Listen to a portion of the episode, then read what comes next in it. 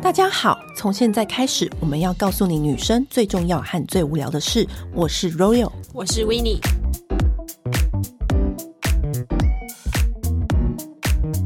最近有一句话很红，叫做“万般都是命”。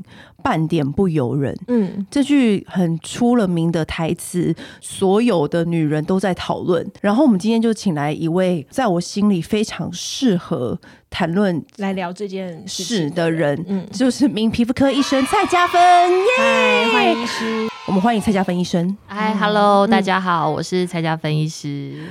就是蔡佳芬医师，应该很多人都问你的是女生保养的问题。这个等一下我们一定也会问。关于很红的这句话，你有什么看法？这个新闻一开始出来的时候，跟我现在先生就是夜深人静，我们两个躺在床上的时候，就是晚上睡前在聊天。其实我我稍微聊了一下，嗯，哎，他对。这个的看法，因为我不知道男生怎么看这个事情，女生又怎么看这个？女生其实一定可能看到这个新闻就觉得，就是有一个共同的心声嘛，就凭什么这句话是由其实有点争议的感觉，第三方来说，对不对？是，是，是，可能今天就这个事件来讲，不管男生女生，或许看到这新闻，可能普遍大家的价值观都是会觉得比较不舒服一点。对，我觉得就是说，其实这个经典名言啊，其实如果把它放到感情世界里面来讲，你可以说。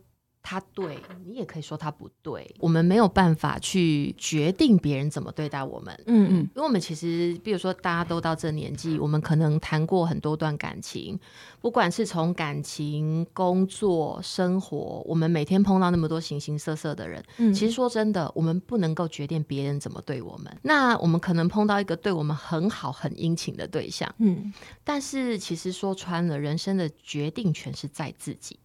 嗯，所以就是说，你把万般皆是命，半点不由人，你把它放在别人怎么对自己，哦，这个或许适合，嗯，但是真的终归决定权在自己的时候，这个名言我就觉得它就不是那么负责任了，嗯，所以应该讲就是说，我们人哦，就是可贵在于说我们会成长，我们会长大。对，那我们其实过往做错的一些事情，经历过的一些事情，其实我们应该要随着时间过去，第一次经验、第二次经验、第三次经验，岁月的丰富，我们应该要更避免自己去出错，嗯，然后去踩线。那我会觉得，就是说，婚姻当中，我觉得应该是要说思考是，可能每个人在婚姻里面，你都会有遇到，可能有些人是很幸福的。嗯，但是如果你真的真的进入一段婚姻里面，你发现他蛮痛苦的，嗯，他不是你想象中这么快乐，然后甚至是非常痛苦的时候，你其实你应该要怎么办？嗯，对，其实每个女人都要还是必须要具备能够让自己勇敢做决定的能力，这一点对男人跟女人都是很难的。嗯，我我我没有觉得其实这一点对男人就简单，真的哦，应该讲就是说。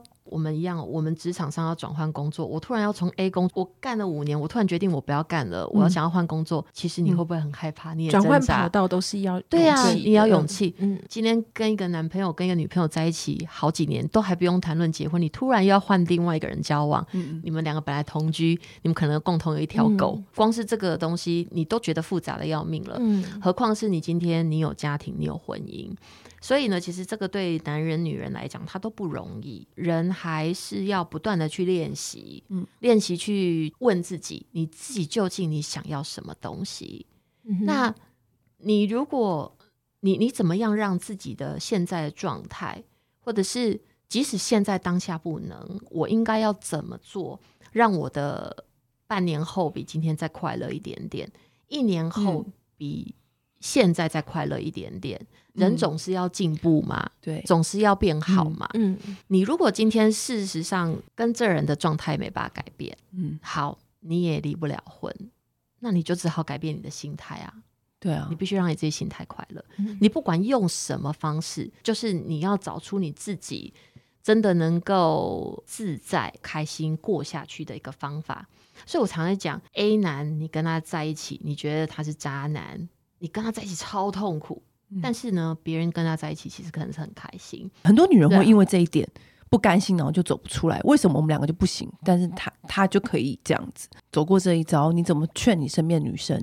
就怎么看这才是可以走一辈子的男生。我觉得这是每个女生都在追寻的课题。啊、你刚刚有说到一点嘛，就是不要让。影响你的生活情绪太动荡的，嗯、就是他的情不能太情绪化。但是每个人喜欢不一样啊，有的人就喜欢。可是有没有一些标准？我知道，我知道。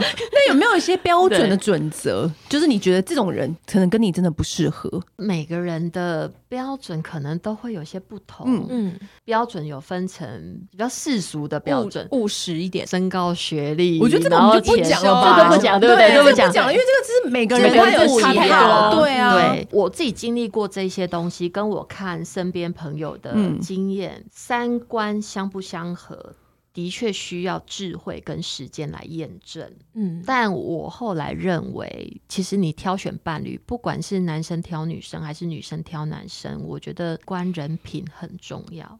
嗯，其实应该讲就是说，人品你必须要从很多小细节去观察，就是你你今天想要进一步交往的对象。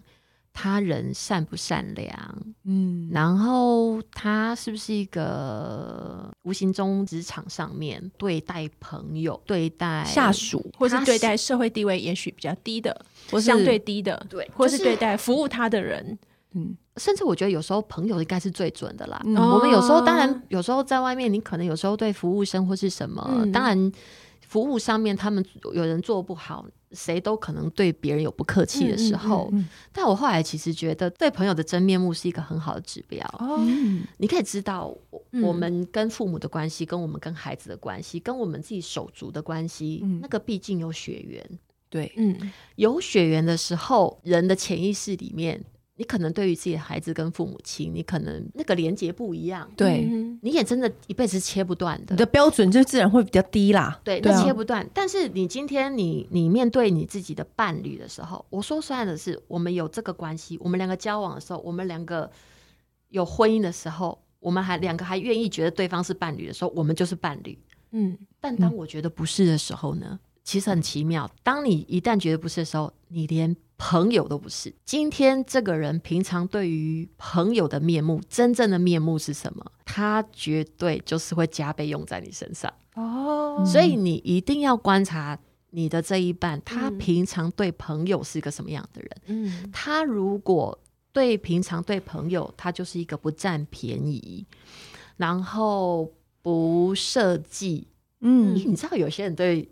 是很利用的关系，对，他是天生的。有些人就天生喜欢占你一点小便宜，对，是是，或者是直接交有利益的人，帮你买一个东西只要一千八，但是我跟你说两千二这样子，他就是喜欢，你知道，这从小地方，我就先举一个小例子，知道他们对待朋友有没有一些小奸小恶的事情？对，有时候你身为伴侣，你在旁边，你其实是可以看得很清楚的，对对，就要看你聪不聪明，你要把它解读成啊，他好聪明哦，嗯，哎。那将来他真到用在你身上，你就死定了。对啊，对，就是应该会在旁边说：“啊，不要啦，朋友的钱不要这样子啦，对不对？”这种的，其实我觉得很对，因为他说三观以及这个人善不善良。之前我们访问艾琳，然后我们问他一样的问题的时候，他也是这样跟我们讲：人品就是人品最重要。感情实在是太变动了。嗯，当我们预想有一天我们走到最坏状况的时候，这个时候对方的人品。会决定他怎么对待你，对，完全就展现出来了。决定你们会怎么结束这段关系，是对，所以人品非常重要。嗯、这个是真的，第一个要跟跟说男人、女人劝诫的。如果你还正在寻找对象，对啊，有有些女生的人品其实也不太好。是啊，对啊，所以我们不能够把这个东西分性别的，对，不分性别的，没有性别的问题。对，嗯嗯、那刚刚讲到是相处上的嘛，嗯、那我们讲到如果在婚姻上。法律的问题呢，嗯、有没有一些就是要注意的地方？比如说房子归谁，或是小孩归谁这种的。对，我觉得其实这个东西就更难了一点，你知道吗？啊、就是说，我知道女人的天性都是要要保障的，对，是吧？哈、嗯，对，女生天性是要保障的，但是。也的确，就是说，现在时代在改变了啦。嗯，女生现在渐渐赚的钱也不见得比男生少。嗯，可能在这个时代，男人不见得比较有安全感，这个也是事实。真的。那他们可能被教育的过程当中，我们渐渐的那种男生要承担全部的这个思维也在改变，他们的思维在改变，然后女人的思维在改变的时候，其实我觉得我们这一个世代的婚姻跟关系冲突感是很大的。嗯哼，因为女人想要保障，但男人没有安全感，对，你就会合不起来。嗯、我觉得应该讲，就是说回归头来，还是讲一个比较中肯的一个话，就是说我还是认为，呃，女人还是自己要有能力。嗯。自己有能力，那你就不怕失去保障，而且失去保障也更有选择权，对，更有做决定的权利了。当然，你不能够傻傻的，就是任人家宰割嘛。对啊，我觉得我常在讲说，就是说人要学着长大，然后人要有学习心，然后呢，你真的要愿意去做功课。嗯，我常说，你出来创业，你什么都不想懂，你会计你不想懂，你这不想懂，你那不想懂，那你当然等着被宰。这个市场上所有厂商就会等着对你下手，嗯哼，你绝对就只有被剥削。你进入婚姻，你不去筛选这个人的人品，嗯，然后你今天不在一些法律的层面上面有基本的认识了解来保障自己，那你当然就只能够祈求对方是好人，是，对，你只能祈求对方是好人。嗯，但如果对方不是好人，他又挺聪明的，对，或者甚至他很会利用法律之类的，是是，是，你可能无形中。房子买在什么点，什么钱谁缴，然后什么什么怎样，嗯、无形中每一个步骤可能，哎，你就有蛮多东西，无形中其实有有一些东西在失去，这有可能。所以说我这个我也是认为，这就是婚姻很吊诡的地方。嗯一旦婚姻有那张纸，很多东西变得就不纯粹了，都被约束住了，被绑了，而且变了很多利害关系。对，但情感不是这样子的，是就变甲方乙方了这种感觉。所以很多人在现在很多很流行签那个婚前契约嘛，就是可能就是财产的分配啊，什么房子啊、车子的分配什么的。然后我常常都会在想说，这件事情到底女生该不该做？其实应该讲，就是变成你跟对方的个性都要很成熟啊。嗯，就是。好意思谈这个问题吗？亚洲文化对啊，还是有点尴尬吧。嗯，对。但是就是说，这个是每个人的课题。嗯，你一旦想要进入婚姻，这就是每个人要思考的课题。你不能够当它不存在。嗯，就是说你会发现很有趣。一旦你真正有婚姻那张纸，你进入一个我可以自己摆烂，但法律会约束你对的时候，你其实很容易对对方会失去尊重。对，但是我觉得我跟我现在先生关系最棒的地方是在于说，他愿意让我在没有婚姻的状态底下，我们这样相处。我们的婚姻里面就是满满的尊重，真不一样。那个每一个潜意识，你的思考的角度，这个人应当做不应当做，这是不是他？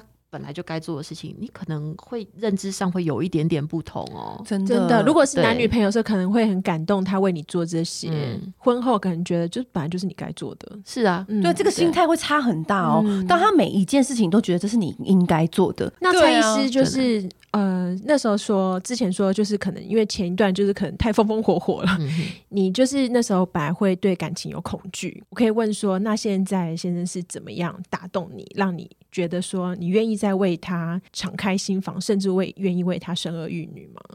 对感情不会恐惧，嗯、我是觉得对婚姻很恐惧。嗯，那对方怎么在打动你？我觉得真的是上帝的缘分，就是很奇妙啊！就是反正认识完之后，我们两个就是很意外，三观非常相合。从我们吃喝花用、爱的东西、喜欢的东西，甚至是我们彼此可能他喜欢我不喜欢的东西，我们都蛮轻易就可以磨合起来。嗯，就是那个过程中是两个人是。都很舒服的状况，都都当然有会有吵架的时候，嗯，但是我们的吵架不是会演变成很夸张的吵的那一种，嗯，这是一段良好的关系它的特质嘛，嗯。嗯，我们总是一定会发现我们的呃不一样的地方，嗯，但是这个相异的点，我们能够让它化解掉，就可能吵个两次就结案了，对对，就真的此此生就结案了，对，那就是一个良好的关系。那我我其实必须讲，在交往过程中，我发现我们两个有这个特质，嗯、我们两个是可以做到这件事情的。哎、嗯欸，我有个朋友就跟我讲说，嗯、因为我常常会问说，到底什么是对的人？他们就是说，我跟你讲一个最简单的方式是，当你在这段关系之后，你从来就不会去想说，哎、欸，他怎么没有打给我？哎、欸，他现在怎么会这样这样这样？欸、对，哎、欸，他怎么样？嗯、他说，当你在这段关系中完全没有想到这些问题，那就是一个非常对的关系，因为他说真正很。很适合的人，是你完全不会有这些问题存在，会产生很多疑问。对，当你对这段关系充满了各种疑问，就代表说你们真的很有问题。这其实真的是，我后来发现一件事情，嗯、我现在先现在先生，嗯、他跟我说，哎，因为他都是在他这在他都在香港工作嘛，嗯、然后呢，香港的朋友就是之前疫情前一票朋友从从香港过来找他玩。然后呢，我但我人真的很累，我下班了，嗯、呃，礼拜五的周末晚上吧，他就说要不要一起去，呃，就是唱歌，然后去喝点小酒这样子。嗯嗯、然后我就跟他说，哦，我真的很累，我我没办法去，我在家就好了。嗯、然后呢，就是我自己就一个人很怡然自得在家。然后呢，然后晚上。自己自己弄一弄，然后就睡睡着。然后后来他其实我先生他大概玩到凌晨四五点他才回来。嗯，我后来发现就是说，哎，我不会去担心他说在外面怎么样怎么样。对对，就是我完全没有去想要追踪他，我也没有想要去、嗯、去怎么样。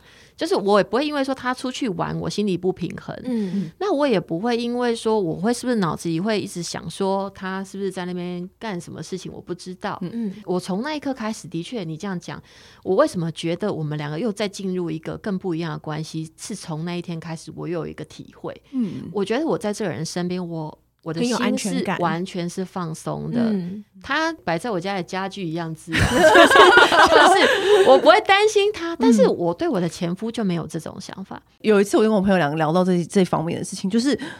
真的，你只要在这段这段关系刚开始相处，一定会知道。你开始对他说：“哎、欸，为什么他这样这样这样？哎、欸，他为什么昨天这个钱怎样怎样怎样？为什么我买了这个，他又没念我什么的？只要有一些这种问题出现，那就不是对的人。”他说：“真正对的人不会有这种问题，消费观念可能多少还是一点点，可是不会影响到你的占据你的心思。是，对。他说不是会真的对你造成困扰。对，他说真的对人不会有这种感觉，因为像我可能也有一任男朋友是。”就他出去，我也是很在意，然后一直刷朋友圈，说他到底在干嘛干嘛。就你会没办法睡，但后来遇到一个还不错、很比较稳定的对象的时候，他去哪里，我就说哦哦，好啊。对对，你完全不会有任何感觉，是就觉得去啊，那你该陪朋友啊，你本来就该陪啊。对啊，对，像我们今天晚上，我老公也是要跟他的男生朋友们，因为他们可能男生朋友他们就是固定一个月可能一两次。纯粹男人的聚会，嗯，但是我觉得也还好，你就去啊，你本来就要你自己的休闲什么的啊，你爱喝到几点，你那一天你就喝到几点那样子，嗯，这就是真正的安全感。对，其实不是什么纯看数字，其实是就是你不用问你也知道他在哪，他在干嘛，就这种感觉就是一个真正的安全感。是啊，是啊，是啊。那在这段关系当中，你有做什么改变是跟以前谈感情的时候不一样的吗？我觉得就是我的。重心变成很摆在自己身上哦，应该讲就是说，可能前一段感情其实就跟所有一般女人一样吧，嗯、就是你你会把快乐与否放在放在别人手里，对，嗯，然后你可能会觉得对方有没有给你安全感，嗯、这个会令你快乐不快乐？对。你可能会觉得说出来就是快乐不是内建出来的，而是他要做什么，他要怎么做，我才会快乐。对。嗯，但是他只要就跟这人，你何必跟这人加分的，你才要他？对，嗯，因为我自己就很快乐，我今天日子过得好成这样子，这是一个很棒的评选标准。对，只要是他没有来给你扣分，你基本上就是他有达到一个限度了。对对，他的他的加入你的生活是会让你整体加分的，那就是很棒的一个扣分不行。但是这个还是你必须你自己的人格跟个性要蛮独立的。嗯，因为如果说你今天可是这个是要练习的吧，对不对？对，万一你对情感的依赖。特别重，特别重的时候，你就盲目了。嗯，你就变成这个东西就很重要的时候，他有时候帮你，他已经帮你扣了不少分了。嗯，但这个东西你把它放的太大，嗯、你其实就看不到。嗯，他对你的扣分。嗯嗯、那我想要问，就是因为我自己身边也有些姐妹，就是可能离婚，然后自己带小孩，然后我觉得他们其实都会很担心一件事情，就是。即使现在社会上已经有这么多人都是离婚，都是可能跟着爸爸住或跟着妈妈住，他还是会很担心有人离婚的标签吗？对，就是你是单亲家庭的小孩，嗯、或者是我小孩可能会不会就是人生中有什么缺憾或怎么样的，在这方面你会做什么？其实现在社会已经很成熟，我觉得我们假设在我们这一代，嗯。嗯，这一代或者是我们接近四十、嗯，我我接近四十了，嗯。嗯。那可能四十五十的这一个辈分的人，如果你的小时候父母是离异的，嗯，哎、欸，这很有可能会在被贴标签中长大。我不知道，嗯、因为我的父母亲他们婚姻是很幸福的，嗯嗯、但我我也没有去意识到，我童年的时候，我应该我也没有霸凌过单亲的同学。但我觉得有可能在我们这世代是会发生，可是，在我们的孩子这一代已经没有这个问题了。嗯、我觉得反而是有一个问题，我常常会被问。就是，我就劝他说：“你要不要就离婚？真的这么痛苦？”嗯、他说：“我离婚还会有男人要我吗？谁会想要跟带着两个拖油瓶的我交往？人格不独立啊，人格不独立啊。对”因为我就跟他说太多了，我可以举很多例子告诉你，很多人他离了婚，带两个小孩，他照样约会，照样可以找到男人，就是照样可以交往男朋友。我觉得这个不是跟你身上。这是一个逻辑不对，对，嗯、就是，可是真的还蛮多人会有这样的想法，会一定会担心，对，嗯、所以我就说，这个就是对情感依赖。你有没有一段关系，你把它当成是一个神主牌那样的信仰在供奉着？嗯、你觉得这个很重要，但你不管这个关系的好坏，那你甚至你已经离开一段关系，你还在想的是我能不能够找到下一段关系？对，就是你能不能打从心里把。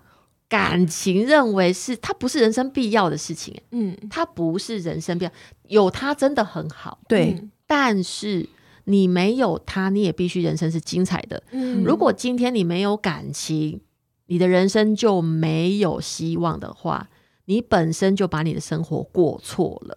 真的，对呀，就是你应该要先把生活过。有的人就是很像是溺水的人，他无论如何，不管是什么，他都要先抓着一个什么东西的感觉。对。可是，即使那个绳子旁上面是没有拴住别的东西的，它可能还是只是晚一点溺水而已。对对对，嗯、就是其实你要先把自己摆到对的位置，嗯嗯，更大几率遇到对的人。对啊，即使对的人不来没关系，因为你已经对了。对，因为你已经在对的位置上了。嗯、今天我们讲完感情的事情，对，都请到医生了，都请到医生了。如果我们还不问他关于医美的事情，我们是就白白浪费我们这一集。还是要为听众，毕竟蔡医师是我的皮肤救星，嗯、就很多人都。问我们说：“哎、欸，去哪里打？去哪里做？”我都说就找那个蔡医师就对了。对，回归专业。如果说今天每个女人一定要做的三种医美，就此生一定要做的，嗯、蔡医生，你觉得一定要不能错过的，不能错过的，嗯、不能错过的。嗯、我觉得首选一定是拉提的保养哦。我觉得电音波，对，嗯，拉提保养，因为这个是不管对于。东方女性、西方女性都会需要的东西。嗯、那它是一个在非开刀动刀的前提底下，其实一两年定期保养一下，让自己的轮廓状态很自然的维持着，维持在一个不错的程度。嗯、那问题是几岁才开始做电音波是最好的呢？其实这个就没有标准答案，嗯、但普遍来讲，就是说我们还是会希望是你已经残酷一点。你已经进入下坡阶段的时候，其实有人讲说，在二十五之后，你的胶原蛋白是开始是衰退的嘛？对，往下就是差不多那个时候，你就可以开始考虑，可能这些对。所以其实该精确养或许是二十二十五，有时候还不一定啦。嗯啊、但是可能二十八、三十过后，嗯、但我们很确定嘛，就是一定是下坡。嗯，但是就是说下坡或许没那么快。对、嗯，你的整体的紧实跟胶原的。流失就是大于制造的时期，我们可以开始来思考这个东西。就是在你的经济负担许可的状况底下，嗯、其实一两年，甚至你你其实才三十够年轻，两、嗯、三年一次这样稍微保养一下，我觉得这个是一个很自然的延缓老化的一个好方式，嗯、而且它又没有侵入性。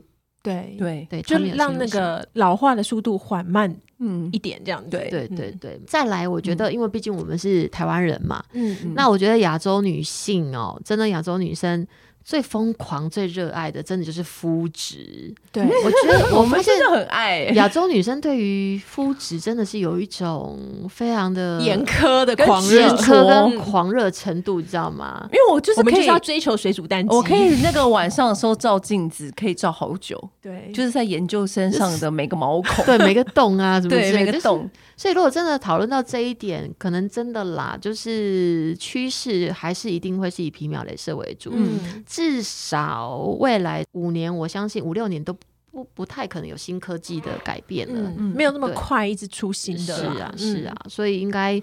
以皮秒镭射保养就是一次性美白淡斑除皱缩毛孔嘛，嗯嗯，那对，所以就说它就是一个有效率的保养，嗯、那已经算是你跟过往的治疗相较起来，它已经相对于比较没有修复期的了，嗯，对，没有修复期，然后诉求比较多样，嗯，我觉得这个真的是目前来讲主流吧。那体掉的东西没有啊，你很多瘦的女生她不见需要啊，对啊，是不是？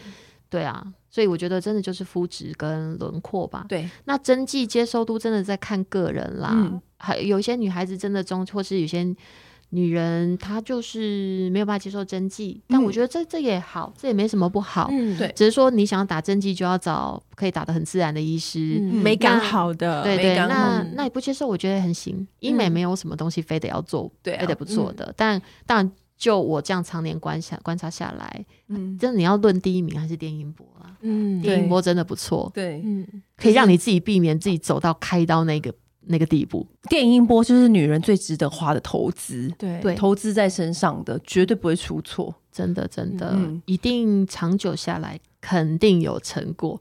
你有在定期保养一下。嗯。哎、欸，比如说，我们来五十岁来开个同学会，你绝对是最赢的那个，不一样，对，对，而且是自然的不一样，嗯，对。那在保养上面，平常呢，家居的保养的，你自己 家具的保养，我自己平常没有在保养，哎，所以你好难说，因为我。因为我自己工具太便捷了，你知道吗？啊、我就是，我就每次去找你，都说我刚打完水飞说，对，做完脸很干净，还是我们两个去那边上班好了。